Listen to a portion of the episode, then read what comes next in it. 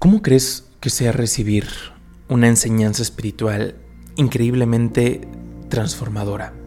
¿Cómo crees que sería la persona que le está impartiendo? Hoy te voy a compartir cómo un auténtico maestro transmite enseñanzas espirituales. Es maravilloso y está al alcance de todos puedes pensar aquí, oye, es que yo no tengo un maestro, yo no tengo una maestra, para mí el maestro es interno, no pasa absolutamente nada, te vas a dar cuenta conforme vaya transcurriendo el video que aún así todos estamos al alcance de recibir este tipo de enseñanzas. Los sabios de la India últimamente nos dicen que el maestro supremo es Dios, es la divinidad y está respirando en nuestros corazones. No importa lo que hayamos hecho, no importa el karma, no, no, importa absolutamente nada de eso, está respirando en ti y en mí. Por lo tanto, tenemos acceso a ese tipo de enseñanzas espirituales. La cosa es que, y aquí lo que comparten los sabios de la India es maravilloso, porque la cosa es que nosotros cuando pensamos en recibir enseñanzas espirituales nos imaginamos una charla. Nos imaginamos a una personalidad, a un gran maestro o una gran maestra, quizá en algún lugar recóndito de la India o en alguna montaña o en un lugar por el estilo, nos imaginamos que imparte una charla. Una charla acerca del infinito, acerca de profundos aspectos espirituales. Nos visualizamos ahí que está revelando los secretos del cosmos. Los sabios de la India dicen, esto rara vez es así. Muy rara vez un maestro enseña de esa manera. Las satsangas, estas charlas que, que se suelen dar, simplemente son para inspirar, para motivar a experimentar esas enseñanzas últimas. Esta historia viene comentada en la autobiografía de un yogi de Paramahansa Yogananda y nos habla del Maestro Supremo, nos habla de Mahavatar Babaji. Se cuenta que su discípulo principal estaba en un festival, en un Kumbh Mela, uno de los festivales más grandes que hay en la India. Y mientras iba caminando en el Kumbamela, estaba observando a los sadhus, a los renunciantes que había ahí.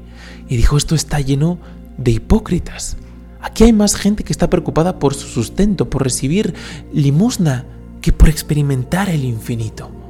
Gente que se dicen renunciantes, que se dicen practicantes del más alto orden, simplemente están esperando recibir unas monedas. Ese es su objetivo. Y internamente empezó a hacer un juicio de que hipócritas y esto y lo otro. Y mientras iba caminando juzgando a una de estas personas, se encontró cuando levantó la mirada a su maestro. Se encontró a Mahavatar Babaji. Y Mahavatar Babaji, para su sorpresa, estaba sirviéndole a uno de estos sadhus, a uno de estos renunciantes. El discípulo, Larimasha, quedó anonadado. Dijo, ¿qué hace mi maestro aquí? se refirió el Guruji Maharaj, ¿qué hace usted aquí? Y su maestro, con la inocencia de un niño, volteó a verlo con la cara iluminada. Le dijo, Lahiri, bienvenido. Estoy atendiendo a este sadhu. Voy a terminar de limpiar su espacio y después procederé a lavar sus utensilios de comida. Y el discípulo internamente se preguntaba, ¿por qué hace esto? Y el maestro como si fuera un niño, como si fuera un pequeñito. Imagínate a un maestro del más alto orden, como un pequeñito sirviéndole a un sadhu, a un renunciante juzgado, probablemente con razón, como un ignorante, como un hipócrita y demás. El maestro, la estatura del maestro, sirviéndole. Y le dice a su discípulo, en este servicio, sirviéndole a este sadhu, porque estaba inclinado al sadhu, sirviéndole a este sadhu, estoy aprendiendo, yo, maestro, estoy aprendiendo una de las cualidades espirituales más elevadas, la humildad. Así es como enseña un ser supremo. Ese maestro no tiene nada que aprender, está enseñando, pero date cuenta del paquete de la enseñanza. Está diciendo entre líneas, yo soy un maestro, no me hace falta absolutamente nada, soy uno con el cosmos. Sin embargo, no te estoy hablando a ti, discípulo, desde ese estado. Te estoy enseñando la forma virtuosa de actuar. A pesar de yo ser uno con el amo del cosmos, estoy sirviéndole al que tú, discípulo, estás ninguneando y estás haciendo menos. Esta es una de las enseñanzas que a todos, bueno, por lo menos a mí, tiene la capacidad de ponernos en nuestro sitio, de saber diferenciar quién es un titán espiritual y quiénes todavía estamos en nuestro sendero, a lo mejor haciendo nuestro esfuerzo de forma muy honesta, en silencio, pero ese es un maestro. No tiene nada que aprender y aún así le está diciendo, yo estoy aprendiendo una de las cualidades o la cualidad para muchos más importante en el sendero espiritual, la humildad. Un maestro está más allá de los títulos, está más allá de una forma de transmitir. El único interés, se dice, de un maestro espiritual es conducirte a ti, al alma, de vuelta a casa. Y enseña de estas formas. La mayoría, si tienes la oportunidad de escuchar a discípulos directos de, algún maestro, te vas a dar cuenta que rara vez ese maestro se sentaba a darles una charla. Era todo a través de experiencias. Contamos la historia de Milarepa. Si no la has visto, te la recomiendo mucho, la vas a tener en la descripción.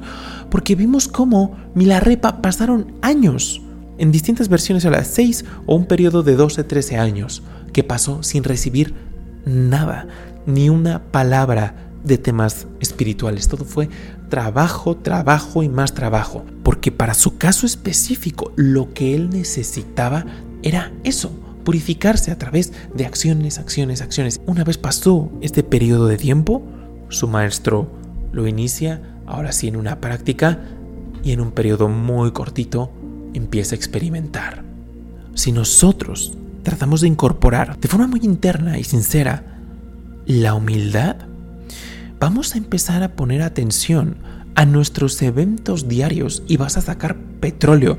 Te, lo, no puedo estresar este tema lo suficiente porque ha sido, ha sido el caso para mí, estoy convencido de que puede ser también para ti, de que en tu día a día, por más mundanas que sean tus actividades, por más lo como las quieras juzgar, puedes extraer petróleo y te vas a dar cuenta de la mano de la divinidad cómo te está enseñando si tan solo decides crear un espacio.